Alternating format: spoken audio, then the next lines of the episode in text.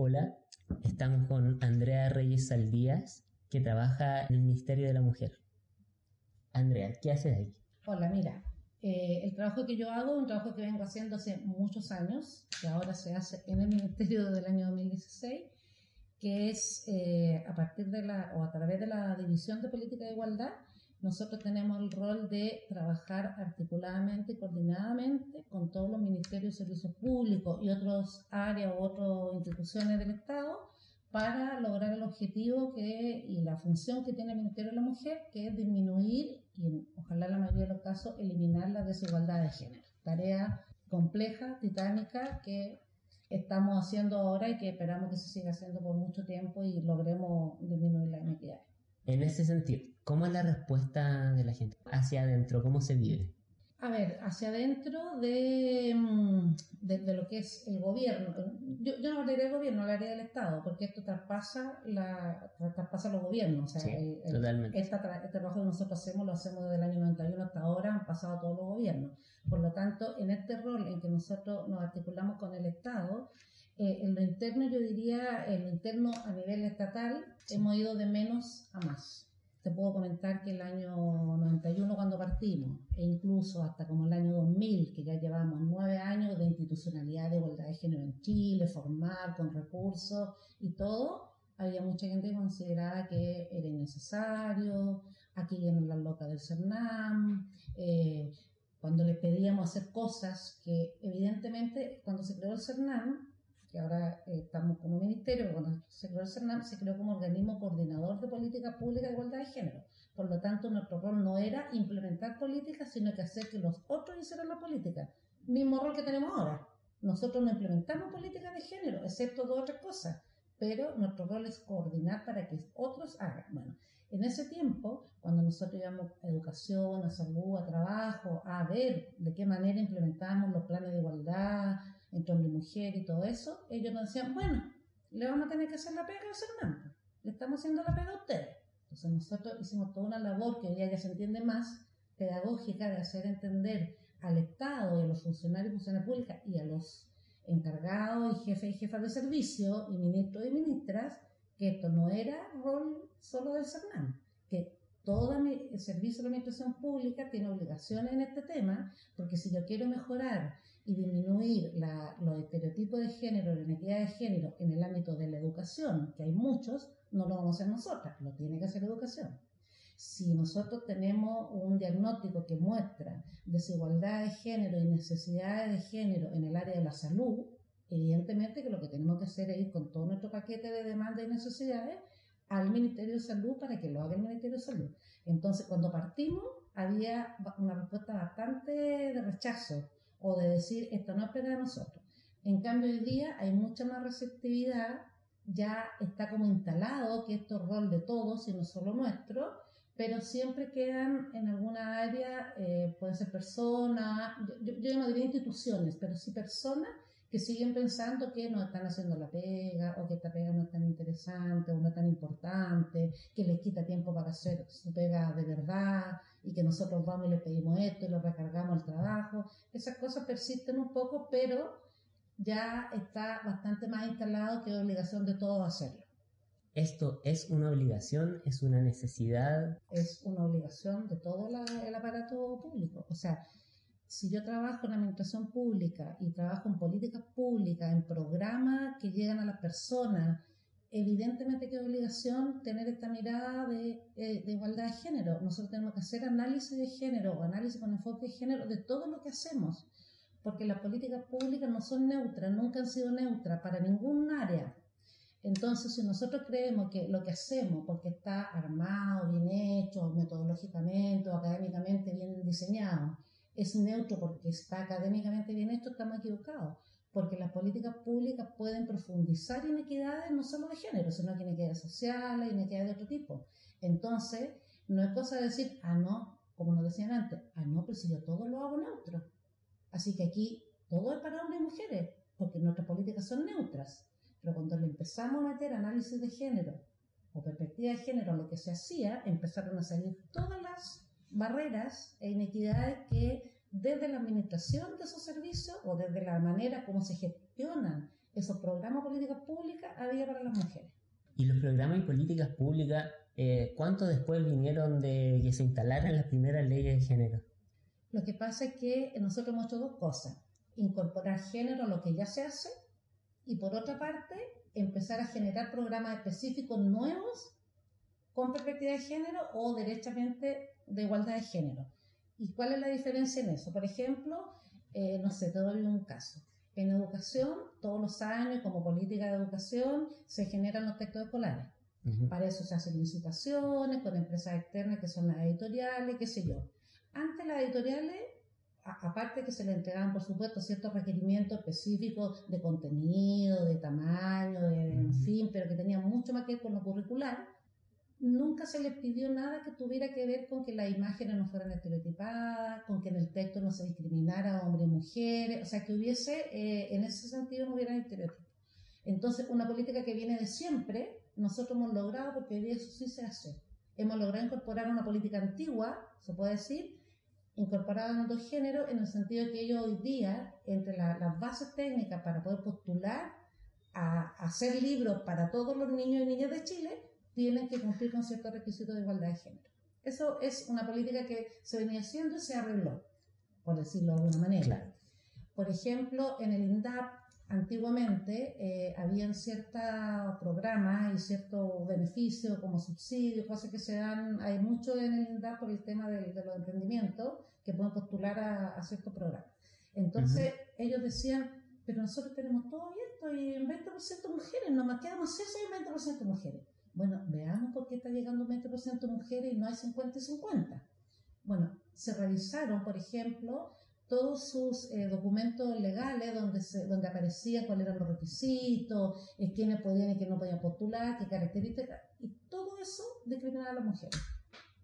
Porque tenían que ser propietarios, porque tenían que ser esto, todo, todo, todo, y resulta que todas esas características las cumplían los hombres y no las cumplían las mujeres. Bueno, todo eso se modificó. Y hoy día, en la mayoría de los programas del INDAP, o son programas específicos para mujeres porque se ha hecho un nicho y es una política nueva de apuntar a las necesidades en el área rural en el área de desarrollo agrícola a mujeres, o eh, cuando son mixtos están relativamente paritarios. Entonces, eh, se crean programas nuevos políticas nuevas, o tú intervienes en una política que ya se está haciendo para mejorarla desde la perspectiva de género. Y en cuanto a políticas nuevas que hayan nacido de cero, yo diría que todas las políticas sobre violencia contra las mujeres, que partimos en el CERNAM con violencia intrafamiliar, pero hoy día ya estamos con todo tipo de violencia, que estamos hablando de violencia de género y no solo de violencia intrafamiliar, son políticas nuevas. Antes no existían. Cuando nosotros llegamos al CERNAM en el año 91, no había nada. Y cuando la mujer iba a denunciar a carabinero, la mandaban de vuelta a la casa porque le tenían que hacer caso al marido, si no, no, había otra manera de hacer las cosas. O le preguntaban, pero señor, ¿usted qué está haciendo? ¿Usted por qué, por qué no le hace caso al marido? Entonces, pasamos de un estado en donde la violencia intrafamiliar, en ese tiempo que solo se hablaba de violencia intrafamiliar, era un tema privado, a ser un problema de política pública. Entonces, ahí, hay, ahí tú puedes visualizar cómo se han generado también políticas nuevas otra cosa es que después evaluamos si esas políticas son las mejores, si estamos llegando bien a todo lo que hay que llegar, etcétera, pero de, eso no existía nada. Otro ejemplo de políticas nuevas en materia de género que se, hacen, pero que igual hay un déficit importante, es, por ejemplo, el tema de embarazo adolescente o sexualidad juvenil. También en ese tiempo no había nada y hoy día todo el mundo tiene claro que se requiere educación sexual a todos los niveles, de acuerdo a la necesidad de desarrollo de los niños y las niñas, que los jóvenes tienen derecho a tener acceso a métodos anticonceptivos, información, eh, consejería, y eso antes no existía. Y empezó a existir porque, bueno, voy a para atrás, porque hubo una, una conferencia mundial de población el año 94, que fue en el Cairo, y luego el año 95, que fue la conferencia, la cuarta conferencia mundial de la mujer de Beijing, en donde se tomaron todos esos temas que tenían que ver con derechos sexuales, con sexualidad y reproducción, en ese tiempo todavía no se hablaba de derechos sexuales y reproductivos, y se consideró que a los jóvenes, sobre todo a las niñas, había que enseñarles y había que formarlas en sus derechos y en, el acceso a, a métodos de planificación familiar y a educación sexual en general. Entonces, ha habido políticas nuevas y ha habido políticas en, las que se ha ido incorporando este elemento. Bajo este escenario, respecto de una mirada global, tú me comentabas recién que hoy día aparecía un estudio eh, de la ONU donde dice que en algunos puntos se ha avanzado y en algunos puntos se ha retrocedido. Respecto a eso, por ejemplo, yo leía que para el 2050 el Islam va a ser la religión más popular en Europa.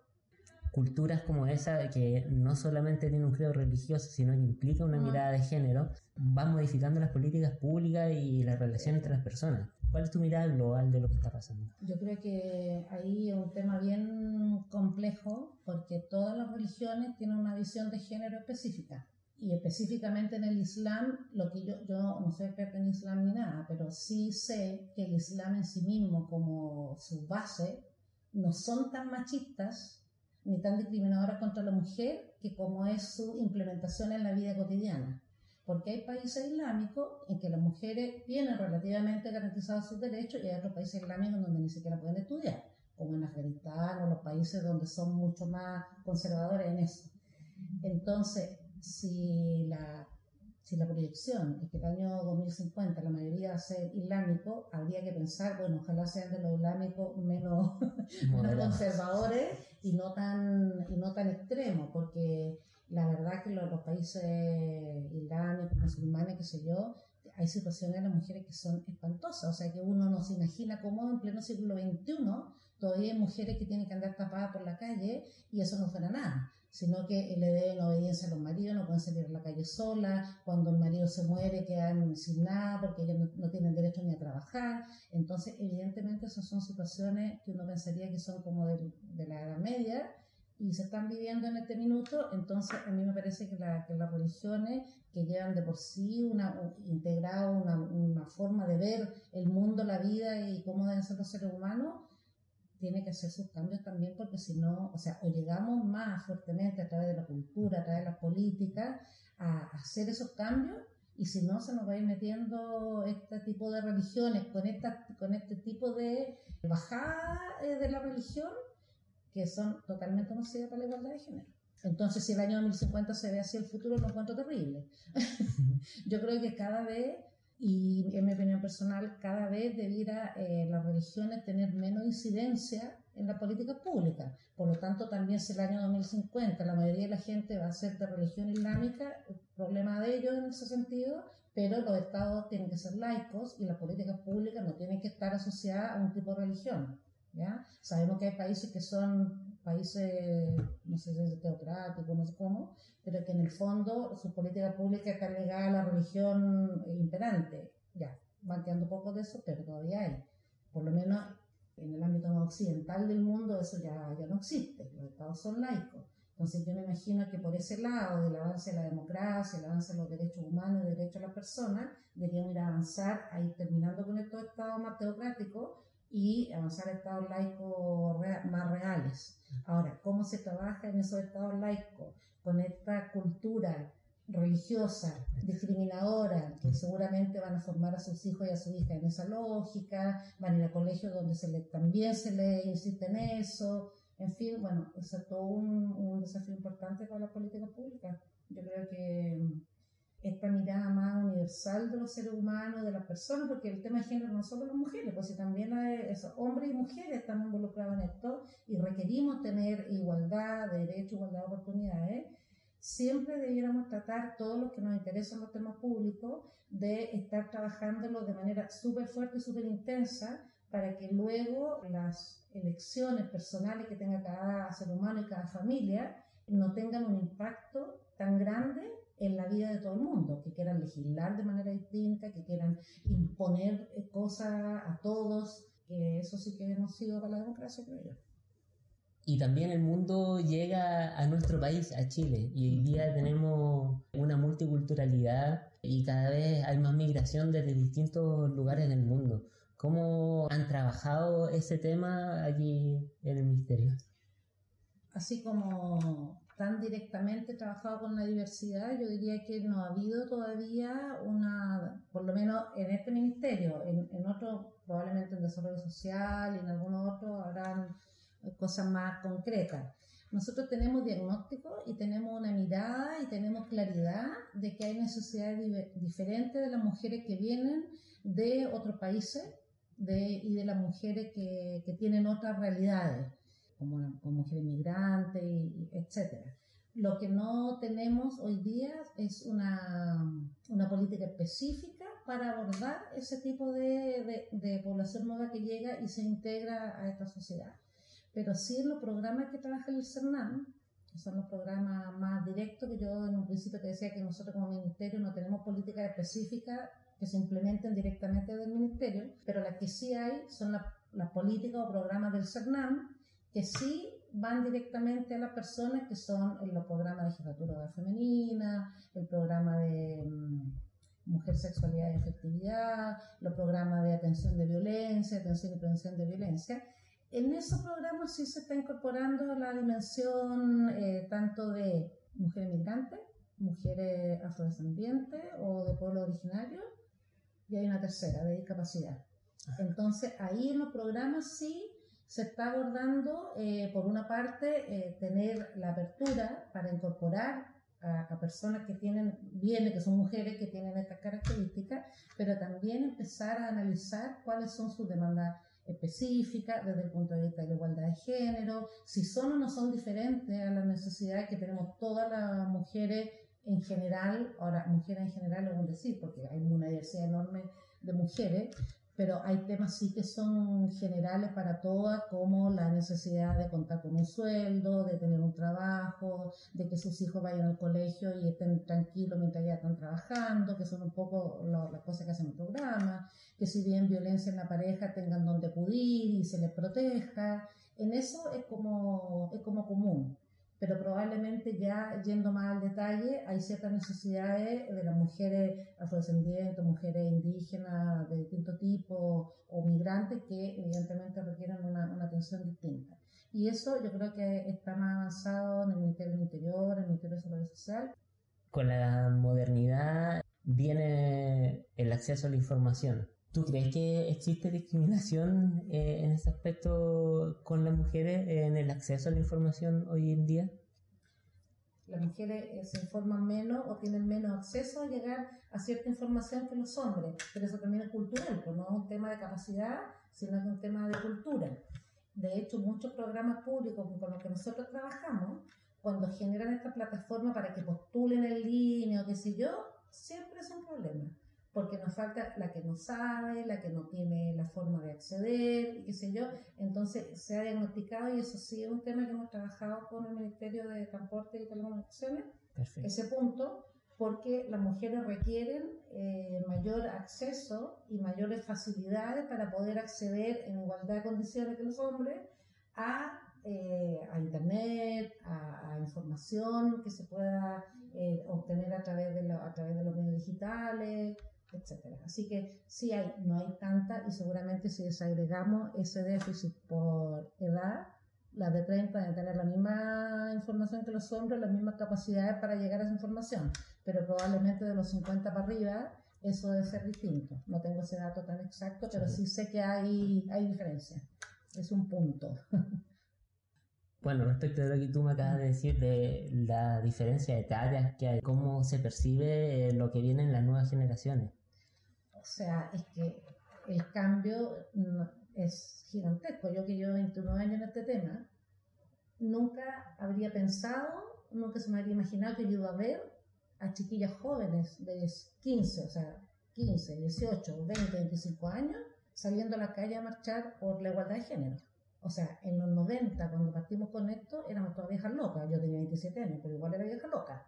¿Te fijas? Entonces, y las niñas y las mujeres, hasta yo diría hasta como el 2010, muchas mujeres dicen, no, ese tema no, nada que ver. Si yo siempre he tenido las mismas posibilidades, no, no, no, nada que ver. Si es cosas que uno quiera y, y qué sé yo. No, nunca me han discriminado ni nada. Hoy día, que alguien te diga eso es súper difícil porque ya entró ya se entendió de qué se trata, se entendió que aquí el feminismo no es el machismo al revés, o sea, hay un entendimiento de las generaciones jóvenes y también de la gente de más edad, que puede ser que les cueste un poco más, pero sobre todo las generaciones que han entendido perfectamente eh, qué es lo que es esto. Y qué es lo que estamos buscando con todo este trabajo. Y cuando digo qué es lo que estamos buscando, no digo que sea solo el Estado el que lo hace, pues, lo hace mucha gente, lo hacen las organizaciones, lo hacen las universidades, los organismos internacionales, y cada uno en su rol aporta a esto. Y nosotros nuestro rol desde las políticas públicas aportamos muchísimo también a esto. Hay mucha gente que piensa, no, si todo esto gracias a los movimientos, es cierto que es gracias a los movimientos, pero no es solo gracias a los movimientos, porque es un, un trasvasije de necesidades y demandas que se van abordando de distintas formas y que lo ponen las organizaciones, que el Estado la toma y que después se hace una ley y que después pasa a, nivel internacional y se hace una convención de no sé qué cosa o se definen los objetivos de desarrollo sostenible. Es una orgánica institucional diversa que logra que finalmente vayamos avanzando en distintas cosas y en algunas cosas tenemos mejores resultados, en otras tenemos menos, pero yo diría que hoy día, hoy día, y vuelvo al tema de las generaciones jóvenes y de la generación actual de mujeres, es un escenario completamente distinto a hace 20 o 25 años atrás. Y también los hombres hoy día tienen una visión distinta. Yo creo que a ellos les ha costado más entender esto y sumarse a esto, eh, y, los que no se han sumado y no creen todavía, como te decía al principio, se quedan calladitos porque ya es políticamente incorrecto decir cosas que vayan en contra de la igualdad de género, pero tenemos un escenario muchísimo mejor.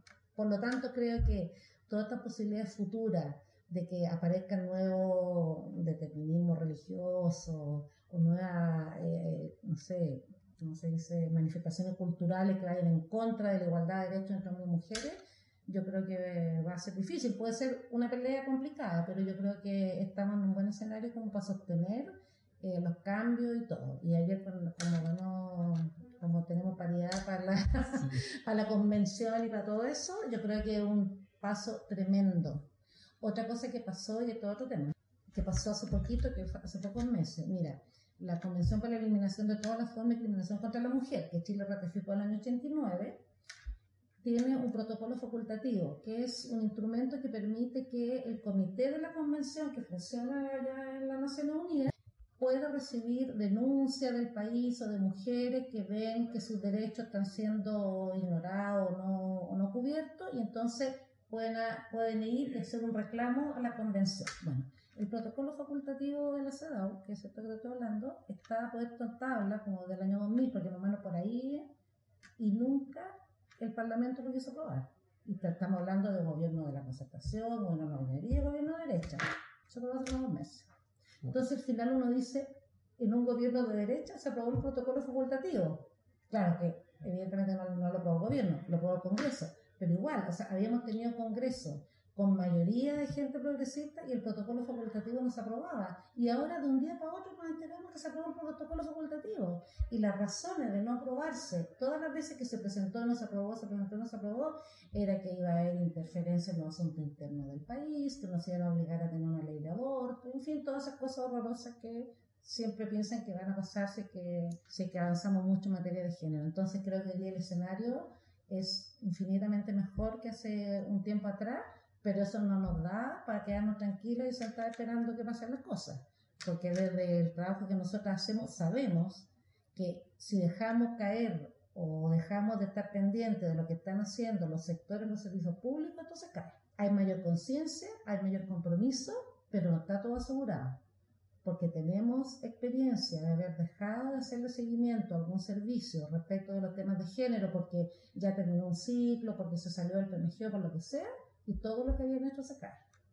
Entonces, hoy día sigue siendo fundamental tener este ministerio, sigue siendo fundamental trabajar con todos los servicios públicos, porque esto no está completamente ganado. O sea, una cosa es lo, es lo que pasa en la persona, a nivel comunicacional, a nivel de los grandes temas, y otra cosa es sostener que, por ejemplo, en el Ministerio de Salud se mantenga permanentemente, que se debe ir aumentando año a año la cantidad de hombres y mujeres adolescentes y jóvenes que tienen acceso a métodos anticonceptivos, a control de la fertilidad, por ejemplo.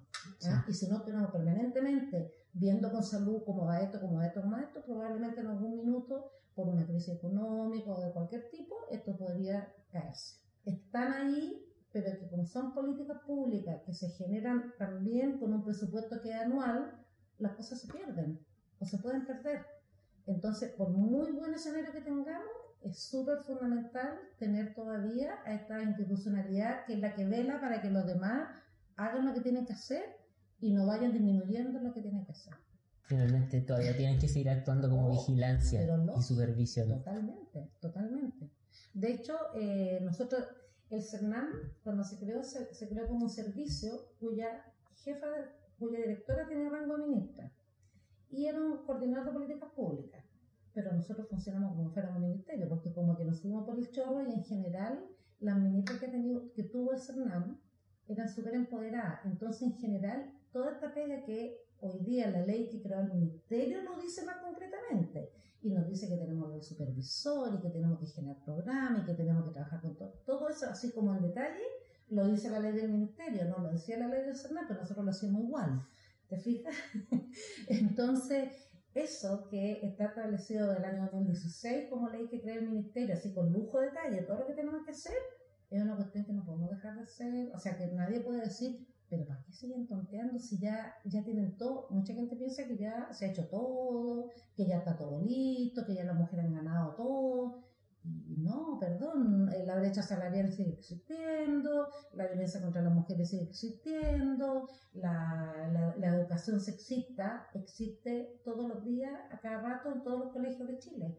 Y ahí no estamos hablando ni de pobres, ni de ricos, ni de privados, ni de públicos, todos. Los medios de comunicación, ¿para qué decir?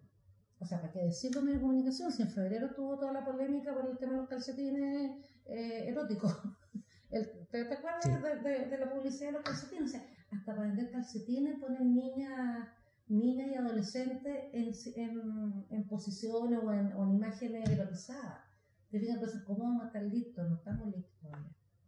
Y todo eso no solo un rol nuestro, también un rol de, no sé, de la sensoría de la niñez y un montón de cosas, pero rol del mecanismo de, para la igualdad entre mujeres, o sea, olvídalo, yo creo que, no, sé, muchos años más. Le preguntaba el otro día a una mujer eh, cuál creía ella, que era el rol de la mujer en el siglo XXI. Me dijo que el rol que quisiera tomar. Que las mujeres tienen que hacer lo que se les diera la gana, cuando quisieran, como quisieran y sin miedo.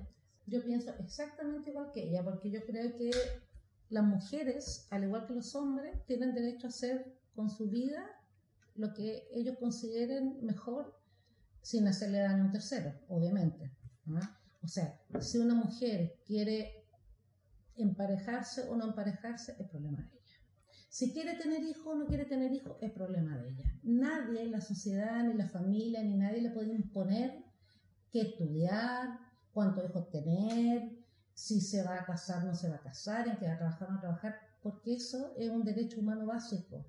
Y esos derechos humanos básicos son para hombres y para mujeres. Lamentablemente, por la historia y por, los siglos de los siglos, las mujeres hemos tenido menos de eso, que los hombres han podido gozar más que nosotras, pero es justamente lo que tenemos que lograr, que los hombres y las mujeres seamos capaces y tengamos el derecho básico de hacer lo que a nosotros en conciencia nos parece qué es lo que queremos para nuestra vida, qué es lo que es mejor para nosotros, mientras eso no implique un daño a otro o ir en contra de los derechos de otra persona. Yo creo que las mujeres están absolutamente igual o mejor capacitadas que los hombres, o sea, están son iguales en dignidad de derecho que los hombres y en alguna área pueden estar incluso más capacitadas que los hombres para algunas cosas. Y en esa área también han tenido dificultades y también han sido eh, eh, se le han cerrado puertas o han tenido barreras para poder acceder. Entonces, eh, que todas esas barreras se vayan cayendo y que todas esas discriminaciones arbitrarias que eh, eh, están en la ley en algunos casos, que están en algún reglamento, como te contaba lo de INDAP de hace tiempo, ah, esto del año qué sé yo, o porque la familia de donde viene tiene una visión y una historia donde las mujeres todas se han dedicado a ser solo madres y no profesionales, qué sé yo, no tengamos ninguna barrera de ese tipo. ¿Ah? porque además, si yo como mujer me quiero dedicar a madre y a quedarme en mi casa y en mi decisión, no hay ningún problema. El tema es que eso tradicionalmente ha sido obligación y ha sido el deber ser de las mujeres y ahí hemos perdido seguramente muchísimas científicas, muchísimas literatas, escritoras, en fin, mujeres ingenieras, matemáticas, quizás cuántas mujeres que han tenido toda la capacidad del mundo no han podido hacer lo que querían hacer porque la cultura, la familia, el patriarcado finalmente se lo ha impedido. Me acordé que leí, para que tú también lo veas, leí un libro que es eh, la historia de la esposa mm, de Albert Einstein. Ella era compañera de él, los dos eran científicos, los dos estudiaban lo mismo y entre los dos trabajaron la teoría de la relatividad. Y nadie sabe ni cómo se llama ella. Eso es discriminación. ¿Ah? Y, ella que, y ella cuidaba a los hijos, estudiaba, qué sé yo, en fin, y Einstein, Einstein es un genio, si yo no digo que no, pero ¿qué hubo detrás ahí también? Discriminación. O sea, ella fue una mujer tan científica como él que se perdió. Que se perdió porque cuando fueron a inscribir no, puso, no pudo firmar ella porque tenía que ser solo uno. Entonces uno dice, claro, era mujer. Pues. Entonces firmó él, entonces le dijo, mira, ¿sabes qué pena? Porque tuve que firmar yo, no, porque no, no se podía. Entonces, ¿cuántas cosas de esas en la vida le han pasado a las mujeres que te coartan tu posibilidad de desarrollarte o de ser? Cosas tan simples como el matrimonio social conyugal. Tú te casas en sociedad conyugal con mujer y inmediatamente quedas como una menor de edad. Ah, porque el marido es el jefe de, la sociedad conyugal, el, el, que administra el patrimonio, entonces tú te puedes casar con un, con todo respeto con la gente que tiene problemas, tú te puedes casar con un enfermo mental, pero como es hombre, jefe de la sociedad conyugal.